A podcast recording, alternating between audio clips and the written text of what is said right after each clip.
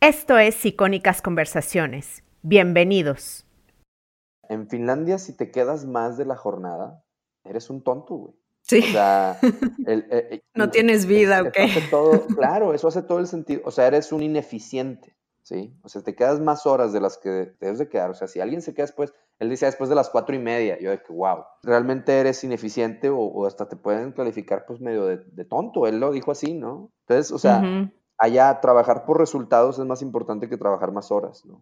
Claro. lo que se premia es distinto a lo que se premia aquí, ¿no? O sea, el compromiso y la lealtad se miden distinto. Se mide por, por dar resultados, por tener una vida sana, por tener un balance, ¿no? O sea, y, eso tiene, lo podemos ver en muchos otros temas también, que creo yo, desde el tema del desarrollo sustentable o el cambio climático. O sea, la conciencia que hay sobre el peligro del estrés, del burnout, de una falta de balance emocional, físico, profesional, lleva muchos más años allá discutiéndose.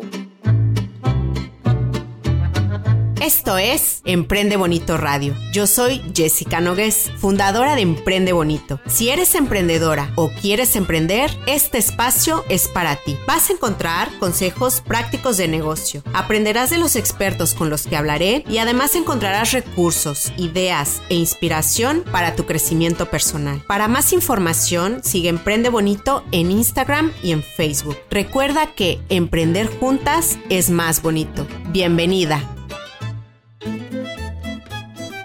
¿Sientes que no llegas a todo? ¿Quieres ser más productiva y apropiarte de tu tiempo? Quédate porque hoy voy a hablar con Diego Laines. Él es un Learning Manager, considera que aprender es la habilidad más importante en la actualidad. Es fundador del podcast Dare to Learn, en donde te ayuda y te anima a convertirte en un Learning Explorer. Diego también es coach de productividad, y es mentor en Collective Academy. Hoy vamos a hablar sobre cómo podemos ser más productivas y por qué es importante ser dueñas de nuestro tiempo. Muchísimas gracias, Diego, por aceptar mi invitación. No, muchísimas gracias a ti, Jessica. Encantado. Pues me gustaría que me contaras, Diego, cómo es que ayudas a los emprendedores y a las empresas. Bien, pues bueno, es importante aclarar que yo trabajo full time en, una compañía de acá de México, en compañía transnacional, Metalsa, también líder en, el ramo automotriz. Y entonces, principalmente me dedico a ayudar a, mi propio equipo y a mi propia compañía a tratar de, pues de ser, como decías ahorita, productivos, pero también de, lograr aprendizaje significativo, ¿no? Ese es, ese es mi rol dentro de Metalsa. Pero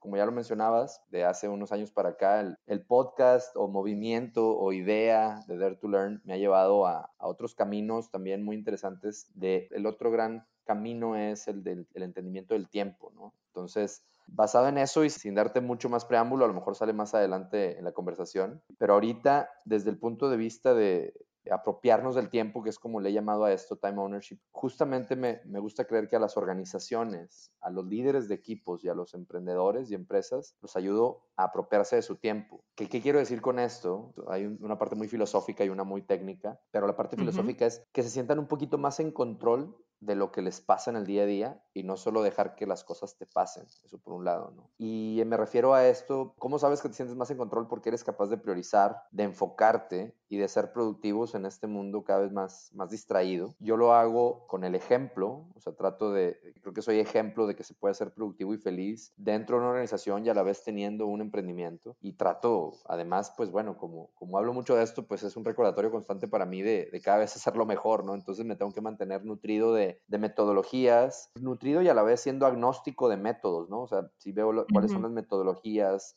los hacks, modelos mentales probados por gente exitosa y por mí mismo en, el, en estos años que llevo haciendo estos experimentos y ver qué es lo que jala en el contexto actual, porque creo que muchas cosas de las que conocemos como time management o administración del tiempo fueron diseñadas para otro momento, Jessica, para otro momento histórico. Y lo que pretende time ownership es ponernos en el contexto actual de las miles de personas que estamos en, en organizaciones. O sea, yo sé que ahorita está muy, muy de moda hablarle al emprendedor, yo mismo me considero uno, pero realmente la cantidad, el balance entre la gente que trabaja para una organización y la gente que está haciendo un emprendimiento, y todavía un nicho mucho más pequeño, la gente que está en una organización y aparte tiene un emprendimiento, hay muy poco allá afuera para, para ayudarles en ese contexto. O sea, los modelos o los métodos están hechos para unos o para otros y además en un contexto histórico anterior al que estamos viviendo hoy. Creo que les ayudo a los líderes de equipo o a los individuos a encontrar en, inglés le llaman the signal between the, noise, ¿no? O sea, encontrar la señal entre tanto ruido a través de estos hacks y estos sistemas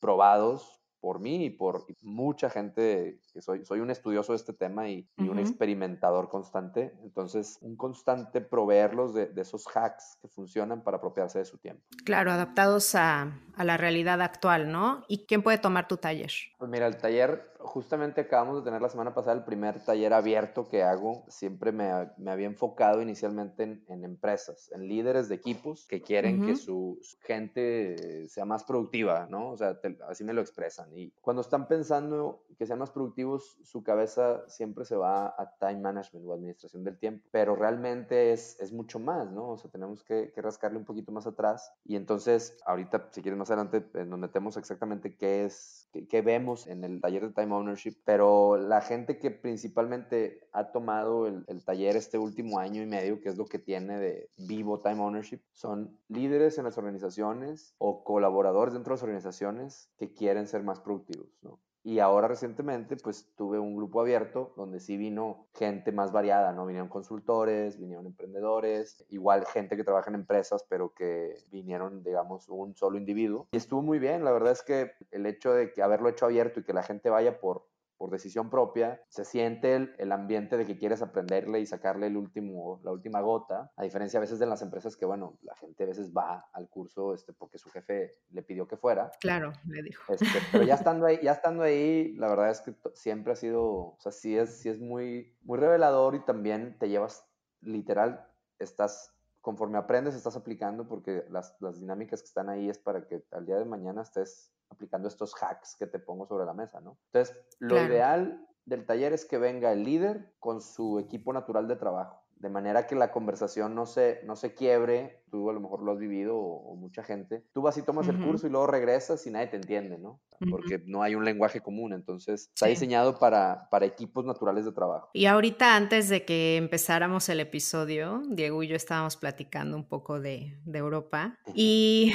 hablábamos de que hay países como Alemania o donde yo vivo, en Luxemburgo, en donde se trabajan menos horas, pero son más productivos. Obviamente hay razones económicas, políticas, tecnológicas, etcétera, que obviamente hacen más fácil esto, pero ¿tú qué crees que podríamos hacer los mexicanos de forma individual para cambiar esto, para ser más productivos? Sí, y, hacer, y también te decía, híjole, pues debe haber muchos estudios de esto. Lo que yo eh, puedo, puedo hacer son hipótesis, habiendo vivido en Europa en, en, dos momentos distintos por casi tres años en total y entendiendo algunas cosas, ¿no? Que obviamente cambia todo tan rápido que, que no me atrevería a decir que lo entiendo bien, pero yo creo que si, si me atrevería a decir algo al respecto, tiene, tiene todo que ver con un tema cultural, ¿no? O sea... Claro, es sí es lo que estaba pensando también, o sea, puede ser que, que haya rasgos culturales en México que, nos, que no nos dejan ser tan productivos. Claro, y, por ejemplo, ahora en el curso abierto de, de la semana pasada estaba un, un, amigo mío, un gran amigo mío, Tero Molis, este, con el que tengo varios, varios proyectos ahí también. Y estaba ahí y, y él decía, decía, bueno, es que él es finlandés. Uh -huh. Decía, en Finlandia si te quedas más de la jornada, eres un tonto, güey. Sí. O sea,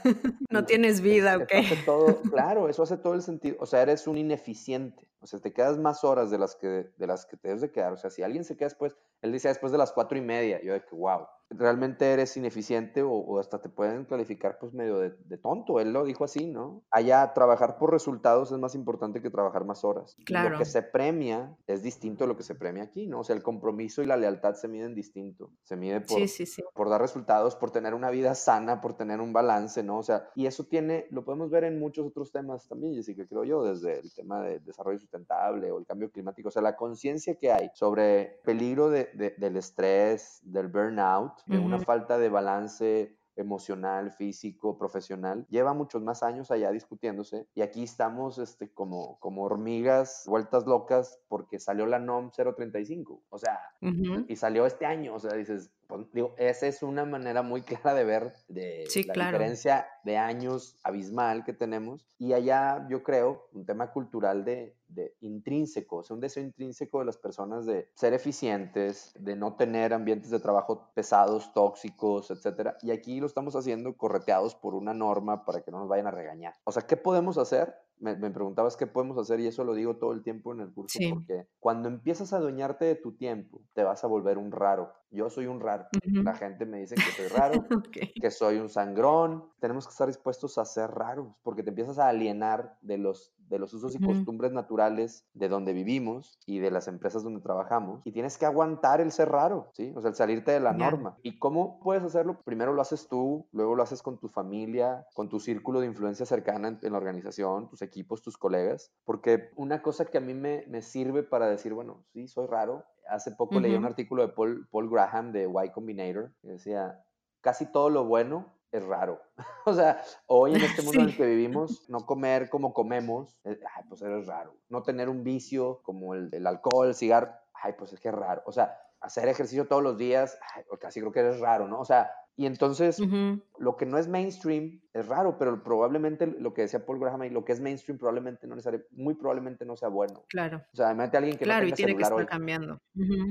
O alguien, ahorita lo platicamos al principio, yo no uso mis redes sociales, o sea, las tengo delegadas, las uso para llevar el mensaje de time ownership y dare to learn, pero o sea, yo te lo juro, no sé nada de nada de nadie de quién es quién en Instagram. Yo no, no tengo la menor idea del, yo no escucho ni una sola noticia en el radio, ni, y entonces soy raro y tenemos que estar dispuestos a ser raros. Y mi mensaje de, o sea, cuando me dicen, híjole, ¿cómo se hace? Le digo, a mí lo que me ha servido es pensar que en el futuro mis hijas o la gente de las siguientes generaciones nos van a voltear a ver como nosotros volteamos a ver ahora a, siglos, siglos, o bueno, no, un siglo atrás, si quieres decir, ¿qué les pasa, güey? ¿Cómo es, ¿Cómo es que anduvieran en caballos, güey? O sea, o cómo es que no tenían baños, güey.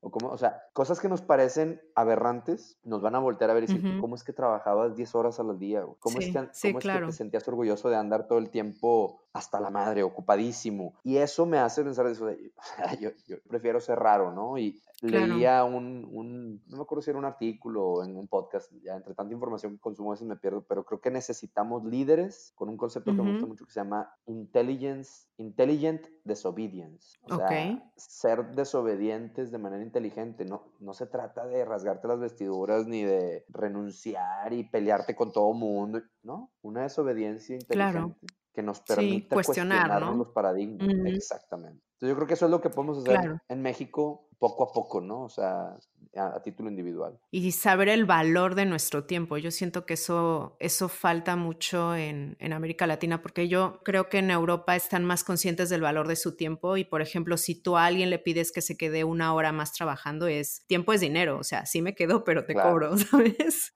Claro. O sea, saben el valor de una hora de trabajo. Y también yo siento que, que se nota más que valoran el tiempo porque si quedas con alguien a las cinco, es a las cinco. O sea, no es cinco y media, es a las 5 y si llega a cinco y media, sí, quiere decir que no respeta su tiempo. Claro, hablando de culturalidad, o sea, eso es, increíble. O sea, más adelante creo que en, alguna eh, puede salir en la conversación, pero hablar de, del saber decir que no. O sea, aquí tenemos la mala costumbre de decir que sí y no ir. O sea, deja tú, ¿verdad? O sea, ah, sí y no voy.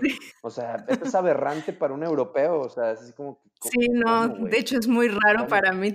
Si ahora ya regresa a México, que así de no, yo te hablo el fin de semana y yo esperando la llamada, ¿no?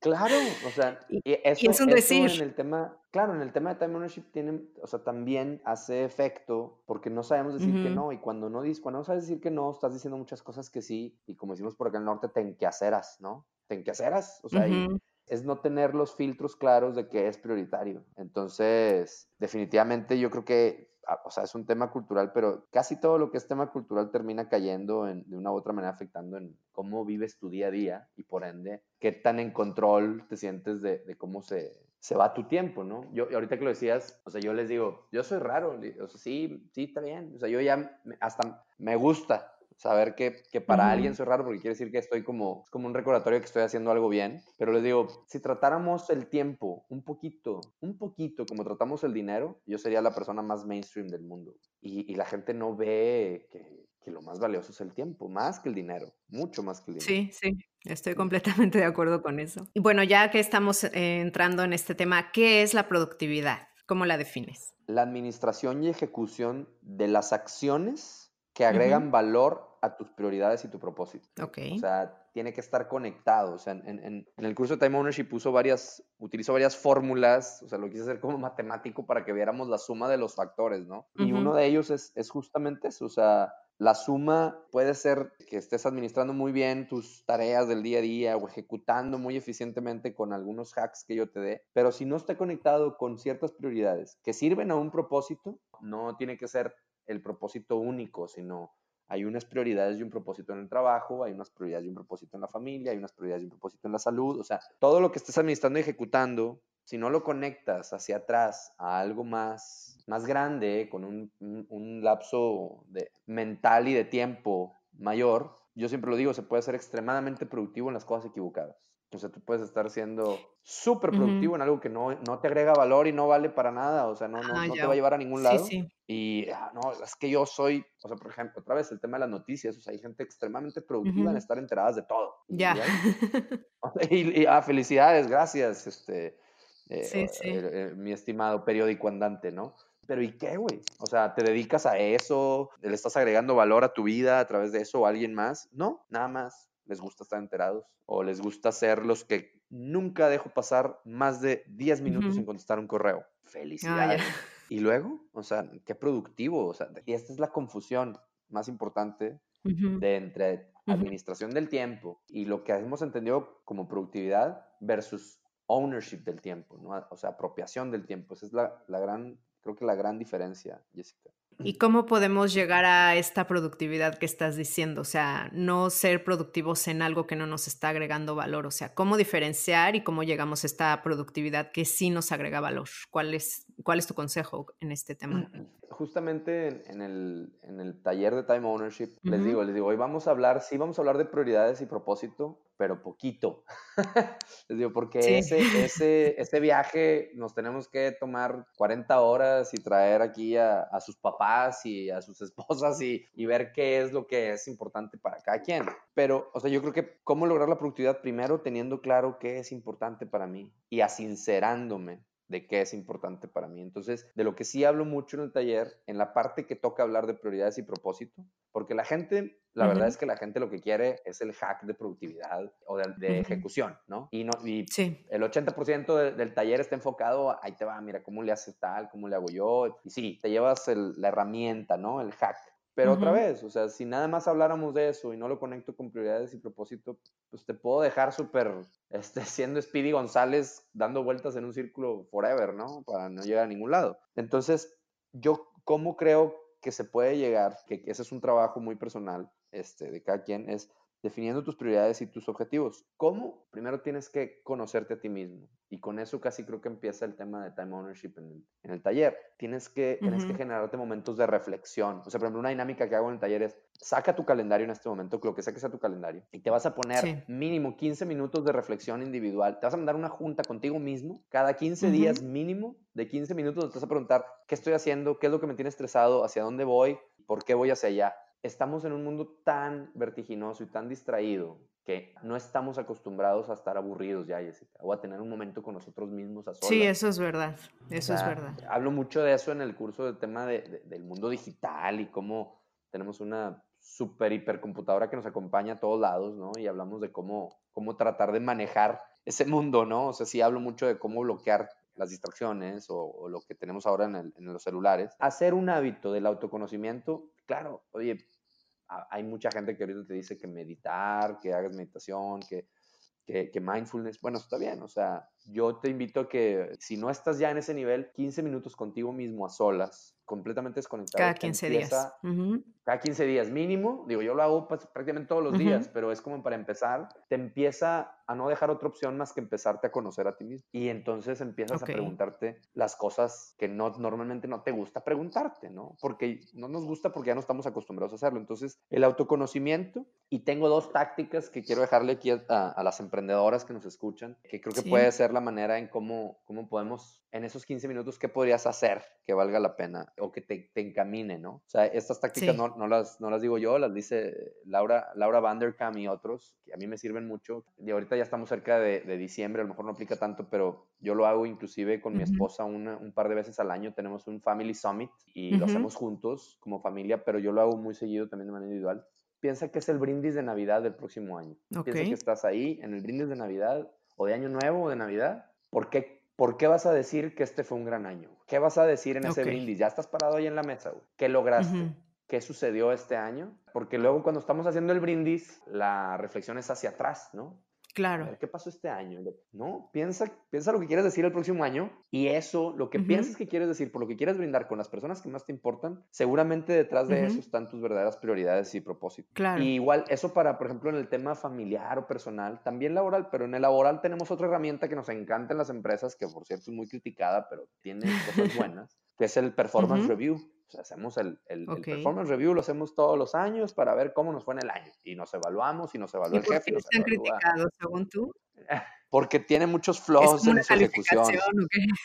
ok, ah, ya. Muchos flops en su ejecución. El principio es bueno, pero creo que muchas empresas batallamos para ejecutarlo correctamente. O sea, justamente porque no nos damos los 15 minutos de reflexión seguidos, pretendemos que con dos conversaciones al año hacer un verdadero assessment de lo que hemos logrado. O sea, pues eh, eh, la memoria, lo, que, lo que alcanzamos a recuperar de memoria y lo que realmente podemos hasta inclusive influir en los resultados es poco si lo tenemos con espacios tan largos de tiempo. Pero bueno, no me voy a meter ese tema que también me... No, no, no, no, a ver, sigue, sígueme contando.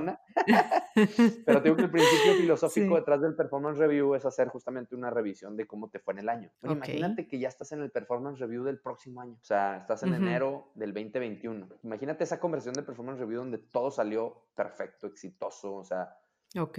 ¿Qué, qué, quiere decir que qué hiciste durante el año? O sea, ¿cómo vas a hacer que tu performance review sea lo ideal? Pues eso te va a poner en el, lo que digas ahí, te deberían devolver tus prioridades y propósito en, tu, en tu vida profesional, en tu trabajo. ¿sí? Como emprendedor puedes decir, ¿qué voy a estar? Sí, claro. ¿Cuál va a ser mi, mi, reporte de resultados a los socios, a los empleados en el 2021, enero del 2021? Y lo que digas ahí, eso te va a dar esa guía hacia, hacia los objetivos y prioridades. Te digo, y tiene que estar en, es una combinación de eso con conocerte a ti mismo y ser sincero contigo mismo o sea, un ejemplo que yo pongo muy seguido es, la gente nos gusta decir que queremos lo que creemos que nos debe gustar. Ahí te va. O sea, déjame ver si lo puedo explicar. Lo que está aceptado correctamente, que debemos de querer, que es hacer ejercicio, este, tener una super salud, eh, viajar, o sea, los, los, gustos que son más mainstream o los deseos que son más conocidos, entonces sentimos una necesidad de que eso es lo que nos debe de importar, cuando en realidad a lo mejor no te importa. Claro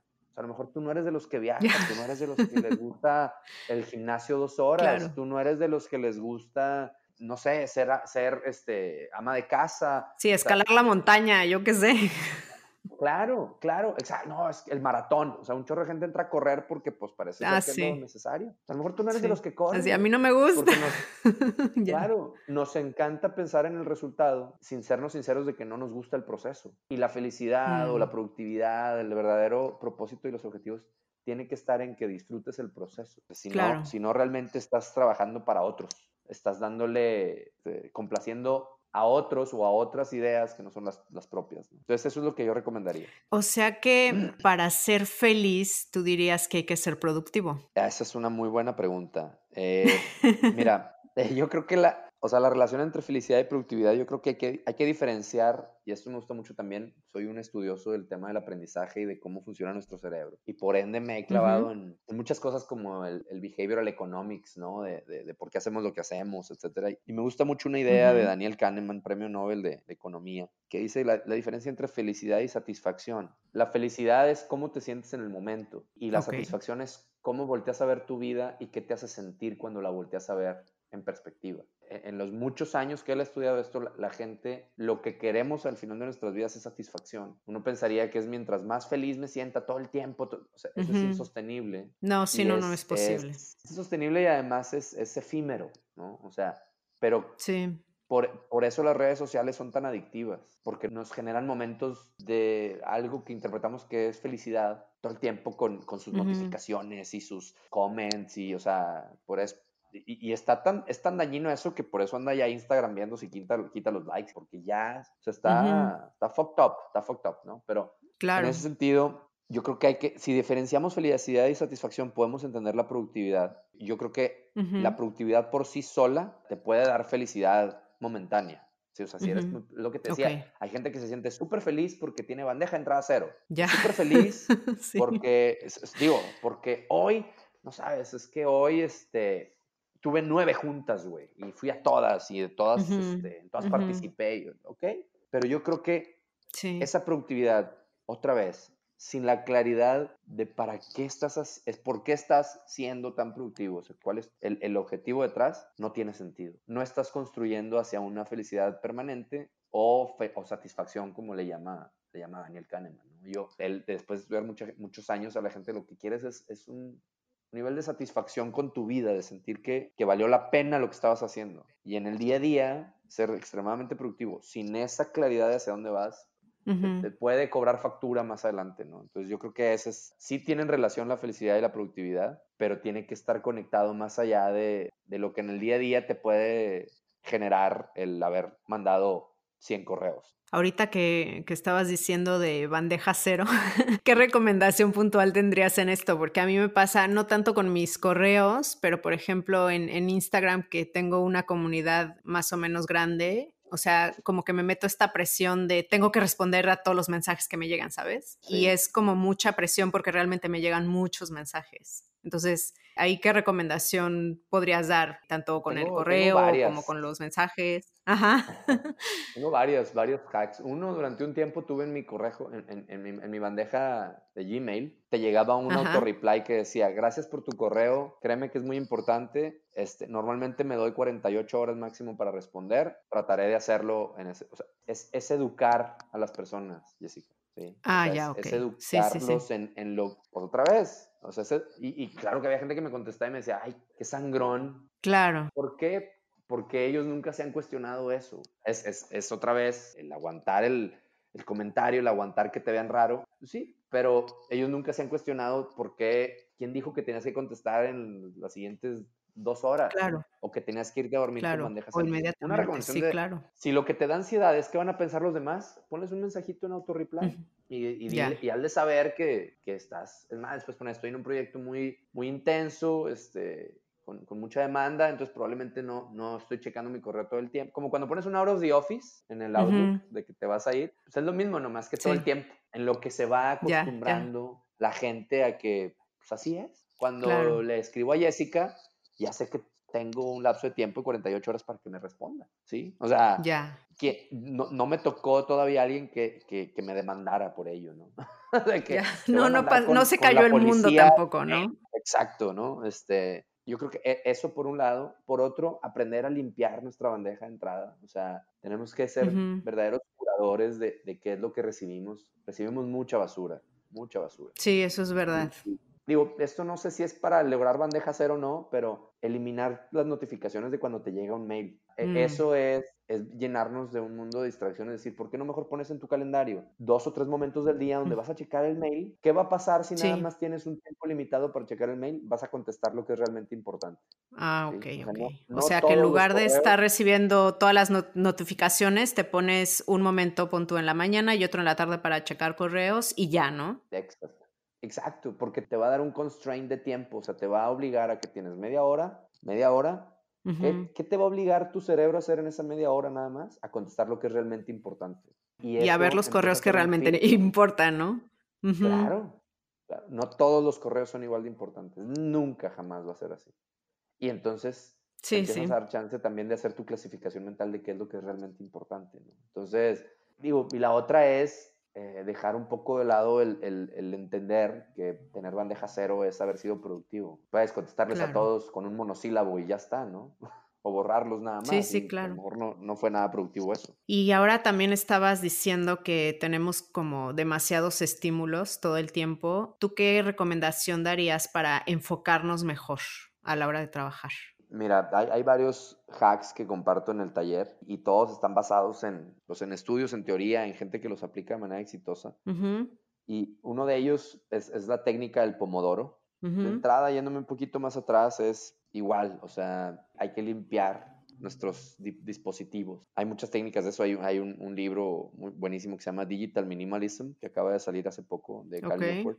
Y es a ver, okay. como entre ese y, y un, un, libro que se llama Make Time, también súper recomendado, que habla de uh -huh. ser el dueño de tu teléfono, sé el dueño de tu okay. teléfono. no al revés, yo, sí. Claro, yo les pongo un, ejer un, ejercicio siempre que empieza el curso, oye, sí que les digo, a ver, saquen sus celulares uh -huh. y les pongo todas las apps que te puedas imaginar que son las más famosas ahorita, te las pongo ahí. Uh -huh. digo, ¿Quién tiene estas aplicaciones en su celular? Y todo el mundo me levanta la mano. Y, ok, yeah. les voy a pedir por favor que las borren en este momento. Nunca, jamás, nadie me ha hecho caso, güey. Nunca. Ya. De que, ah, la risilla nerviosa, les digo, si las borran, nos vamos a comer ahorita. Ya nos graduamos de este curso, güey. ¿Sabes cuánto tiempo te voy a devolver del que dices que no tienes si borras el WhatsApp, el Instagram, el Facebook, el Netflix? ¿Sabes cuánto tiempo te voy a devolver? No sé, incontables horas, güey. Y sin embargo, claro. nadie las borra. Les digo, ¿quién es dueño de quién? ¿Tú del teléfono o esos cuadritos malditos que están ahí adentro que no eres capaz ni de borrarlo? Güey? Como si se fuera además ir para siempre, ¿no? De que lo puedes volver a descargar, pero no. O sea, es una. está gacha la sensación de ansiedad que nos causa, güey. Entonces, de entrada, entender que, otra vez, atreverse a ser raro, yo tengo mi celular y yo tengo, yo veo los celulares de otros y digo, ¿qué es eso, güey? ¿Qué tienes ahí? O sea, ¿cuáles son realmente las aplicaciones que necesitas en tu día a día para, para ser funcional? Y o sea, limpiar tu teléfono de, de aplicaciones, ok. Sí, en MakeTime le llaman, perdón, le llaman Infinity Pools. Piensa qué aplicación de las que tienes es un Infinity Pool. ¿A qué se refiere pool de alberca? Que nunca se acaba, es una alberca infinita. Nunca vas a acabar de recorrer Instagram, nunca vas a acabar de recorrer Netflix. Sí, no, no. Entonces, todas las que nunca se acaban son las, las principales distractores que tenemos. Las noticias nunca se van a acabar, los eventos ah, deportivos nunca se van a acabar. Entonces, necesitas ser dueño de tu celular, ¿no? Va por ahí. Y, te iba a pasar a, escribir lo otro, pero si quieres me iba a hacer una pregunta, ¿no? Ah, no, es que me quedé pensando que muchas de las emprendedoras que de mi comunidad que me siguen, o sea, muchas vendemos por internet y, y por redes sociales. O sea, ahí nos costaría un montón salirnos de Facebook o de Instagram porque nos llegan preguntas sobre lo que vendemos o alguna duda de algún eh, posible consumidor. O sea, eh, ¿ahí qué recomendarías? O sea, tener horarios o, cómo. Claro, o sea, yo, yo, bueno, ahorita que me decías, este, cómo, no me acuerdo cuál fue la pregunta anterior que me hiciste, que creo que fue la, la bandeja de entrada. O sea, yo tengo ahí varias cosas que me han funcionado a mí. Uno, pues lo del tener horarios, ya te lo decía. Dos, ten una cuenta nada más del negocio. O sea, yo, yo, no, estoy, yo no tengo ningún problema con que pases tiempo en Instagram si es lo que le agrega a tu propósito y a tus objetivos y a lo que quieres hacer en la vida. Pero tienes que entonces hacer un, o sea, tienes que hacer un esfuerzo extra por no, por utilizarlo justamente para eso. Tú o cualquiera de nosotros lo hemos vivido. O sea, una cosa es estar trabajando en Instagram y otra cosa es scrollearlo tres horas, güey. Distraído. Lo que yo te quiero decir con esto es que hay miles de personas extremadamente inteligentes, científicos y estudiosos de la persuasión y de cómo trabajan nuestros cerebros, trabajando para hacer algoritmos cada vez más fregones, para que pases más tiempo en las aplicaciones. No eres, lo que te quiero decir, emprendedor, emprendedora, no eres más fregón que todos ellos, güey. Sí. No te cuentes la historia de yo pasé tres horas en Instagram porque quise. Yo, yo scrollé hasta llegar a videos, videos, de gatos en YouTube por, por, diseño. O sea, no es por diseño. Tienes que empezarte a generar ciertos candados para que sí sea por diseño. Uno de ellos para mí es lo que le llaman en Estados Unidos throw money at the problem. Dale dinero al problema. ¿Qué significa? Contrata a alguien, delégalo. Ya. Ya sé que dices, es que no tengo, me dice la gente, me dice, es que tú pones ejemplos de ricos, que como ya son ricos, tienen tiempo. Sí. Digo, es al revés, es completamente, esos güeyes se hicieron ricos porque se, se controlaron su tiempo, güey. O sea, no le queremos invertir a que alguien nos ayude a lo mejor a contestar nuestros correos o a delegar nuestras redes sociales. ¿Qué requiere de tiempo? Reclutar bien, reclutar para que sea alguien de confianza y luego delegarlo a alguien, enseñarle a que conteste tus mensajes, a que conteste como si fueras tú, etcétera, a lo mejor el primer contacto, ¿verdad? Y digo, si oye medio mal porque dicen, ah, entonces no me contestas tú. Digo, pues a veces sí y a veces no, güey. O sea, ¿por qué? Porque justamente eso me permite el tener, el hacer una inversión inicial en eso, que ahorita además hay miles de asistentes virtuales, mucho más barato, etcétera, o sea, ni siquiera tiene que ser un full time, me permite o hasta bots. Claro, hasta bots, claro. Crear lo, el contenido que sé que le agrega valor a la gente. Yo también, tú como sabes, yo también tengo mi comunidad y le quiero agregar valor. Entonces tengo que aventarle dinero al problema más que no queremos y cre o sea, y entonces siempre, tú siempre vas a estar topado por tu capacidad instalada, que tiene que ver con tu, capacidad física y el tiempo. No hay más tiempo para nadie más. Si hay quien hace cosas diferentes con su tiempo y quien se multiplica a través de otros. Yo eso es lo que he hecho con Dare to Learn y entonces tengo un equipo y tengo gente que me ayuda. Y luego la gente, yo les digo, borren sus apps, me dicen, ¿por qué me dices eso si tú estás ahí en redes? Y, y luego, ¿cómo te voy a ver? Le digo, dos cosas. Uno, las tengo delegadas, lo único que hago es que las alimento de contenido, pero todo lo que es el posteo y la gestión y la administración, se lo dejo a alguien que le gusta además hacer eso y que es mejor que yo haciéndolo. Sí. Sí, y, lo, sí, y lo que tengo disfruta trepado, más le- que claro, o sea, y- y eso por un lado. Y dos, mi objetivo es que si vienes aquí a Time Ownership y te gradúas de Time Ownership, no me vuelvas a ver, güey. Claro que tengo que ir a redes Ya. para que me encuentres, porque ahí estás. O sea, ¿dónde voy a ir a buscar gente que necesita este, rehabilitación de alcohólicos? Pues a los bares, ¿verdad? Y luego van a decir, ah, Sí. pero te conocí en un bar. Pues sí, Sí. güey, porque ahí estabas, ¿verdad? Pero la idea es que ya no regreses, güey.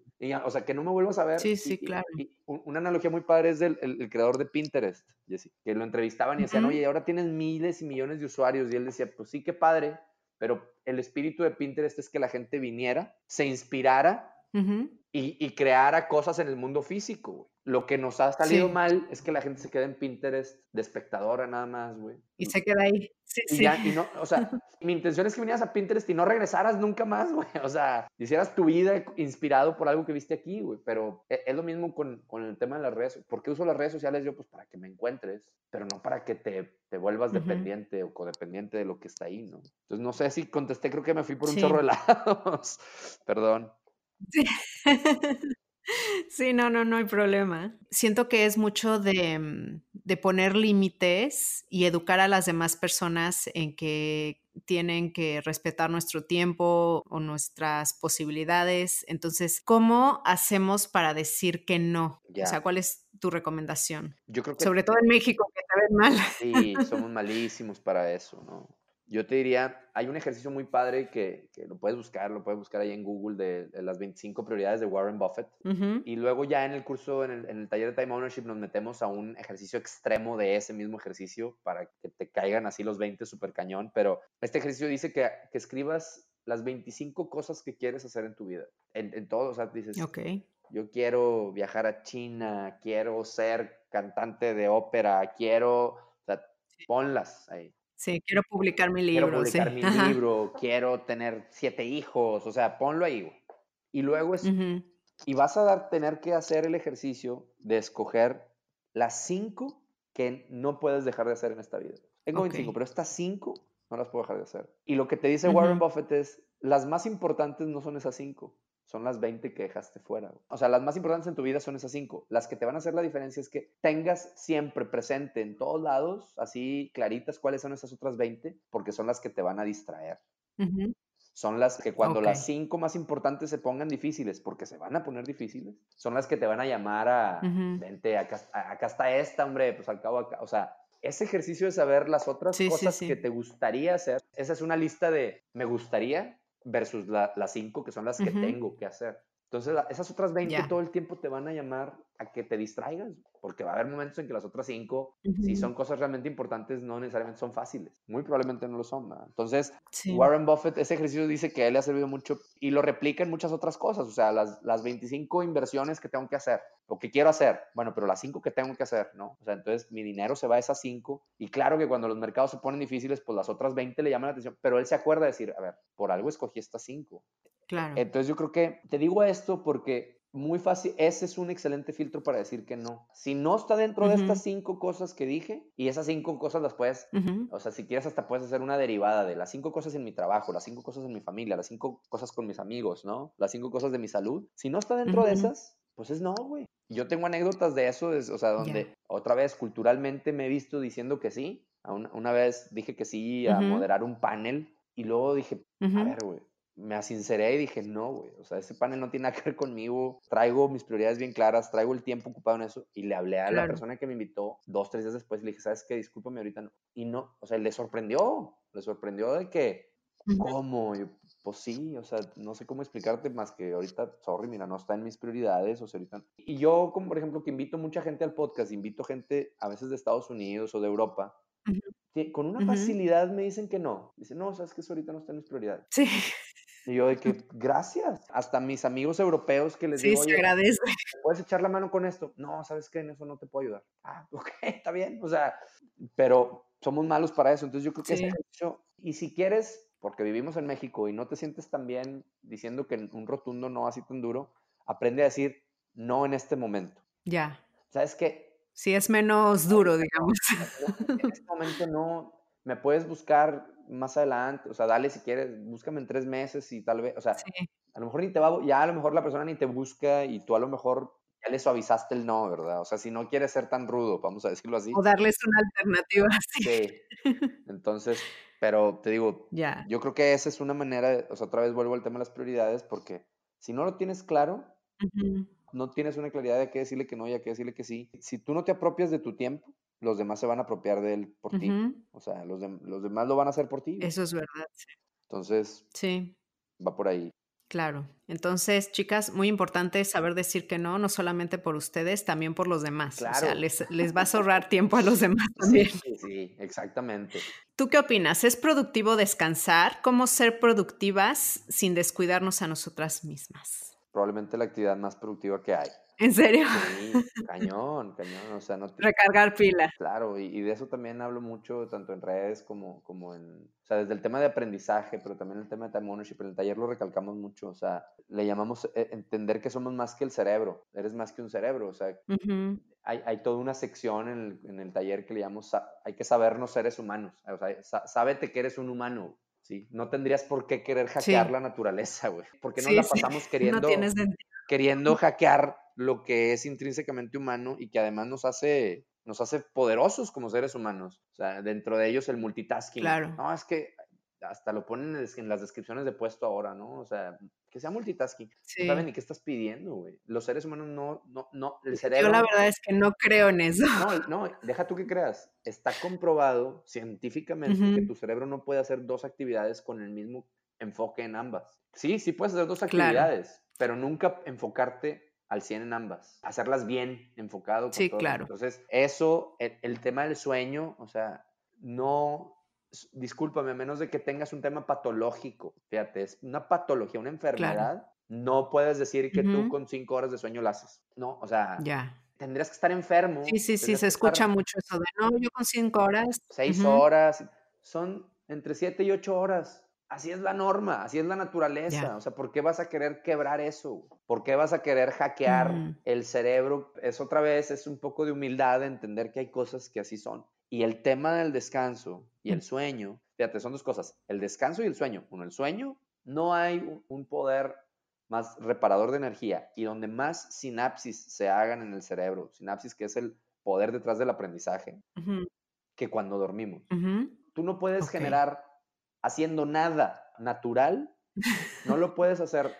Nada de lo que hagas de manera natural en el día despierto puede lograr la sinapsis, la cantidad de sinapsis y la cantidad de recuperación de energía y la cantidad de, de- de conexiones que generan un- un- Cerebrales. unos, sí, celulares, exactamente, químicas en tu cerebro y en tu cuerpo Ujú. que Ujú. puede hacer el sueño. O sea, aunque quisieras, no lo pudieras hacer. Entonces, ¿por qué vas a querer hackear eso? güey? O sea, un, un hack es descansa. Claro. No, el hack no es cómo dormir menos, güey. El hack es descansar. Ya, ya. ¿Me explico? Entonces, eso por un lado, y, y digo descansar, pero realmente estoy queriendo decir dormir, porque luego hay otra cosa bien interesante que tiene que ver con lo que decíamos al principio de los 15 minutos de reflexión, que es, hay partes de tu cerebro que solamente en el ocio se ponen a funcionar. Sí.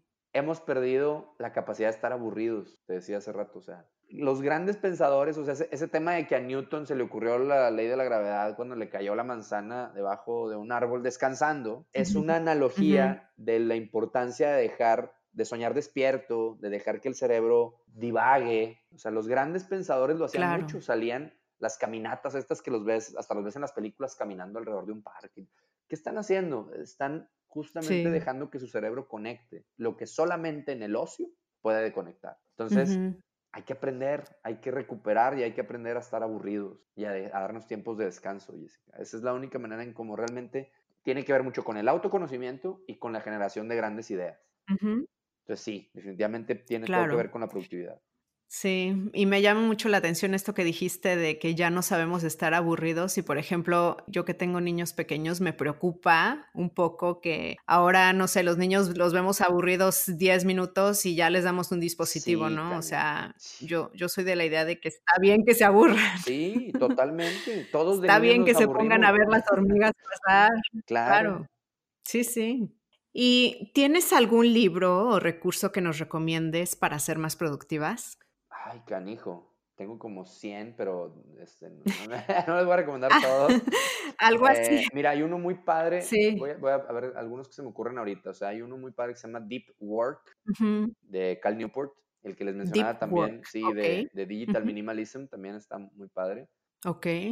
Yo creo que, digo, hay, no sabes la cantidad de bibliografía que, que consumo y, y, de blogs, etcétera y por eso ahorita yo, yo, creo que ahorita ya tengo en la cabeza el, el time ownership parte 2, ¿no? Porque afortunadamente este tema no, no, se acaba, o sea, no se acaba, siempre hay algo más que aprender. No, no, no.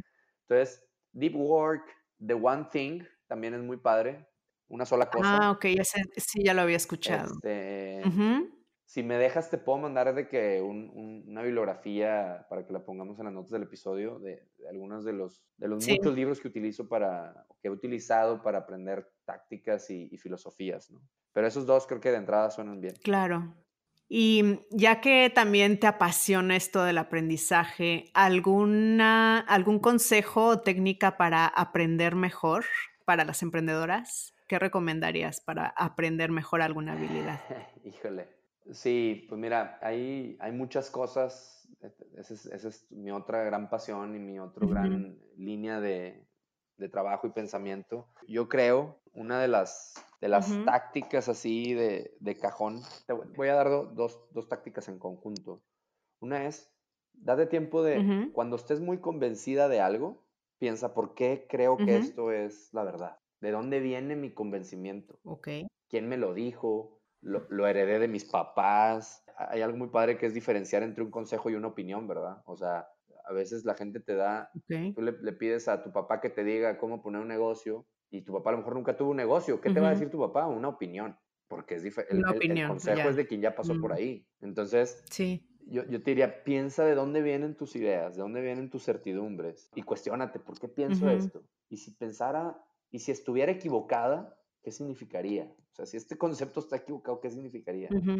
Esto es como para, o sea, es, para desafiar lo que hoy creemos que sabemos. No es tanto una táctica porque, bueno, hay muchas tácticas de cómo mejorar la memoria, cómo hacer, por ejemplo, auto, eh, una vez que, creas que sabes algo, ponte un examen a ti misma para ver si se lo puedes explicar a alguien más, si no, quiere decir que no lo conoces muy bien. O sea, me, estoy yendo a eso, eso, es verdad. Si eres capaz de explicárselo a alguien más, es que ya lo aprendiste. Claro, explícaselo como si explícaselo a tu abuelita y si no, si no te entiendes porque no lo tienes tan claro tú tampoco, ¿no? Pero esas son como muy tácticas, me estoy yendo a un tema más filosófico de, lo que quiero decir es darnos chance de ser humildes, de, de saber que probablemente hay cosas que no sabemos o que las, o que, las que sabemos no son, no son la verdad última. Entonces, otra táctica súper fácil, que, ahora sí que hablando de utilizar nuestros dispositivos y la tecnología, cuando estés muy segura de que Instagram es la mera onda para vender, vete a Google y ponle, ¿por qué Instagram no vale queso para vender? Y ve y busca el opuesto. Y lo que vas a aprender al, buscar la postura opuesta, te va o a reforzar tu punto, o te va a ayudar a madurarlo, o te va a ayudar a, complementarlo. Pero no nos gusta que nos digan, lo contrario a lo que estamos seguros según nosotros, pero es una fuente incansable de aprendizaje el hacer este ejercicio.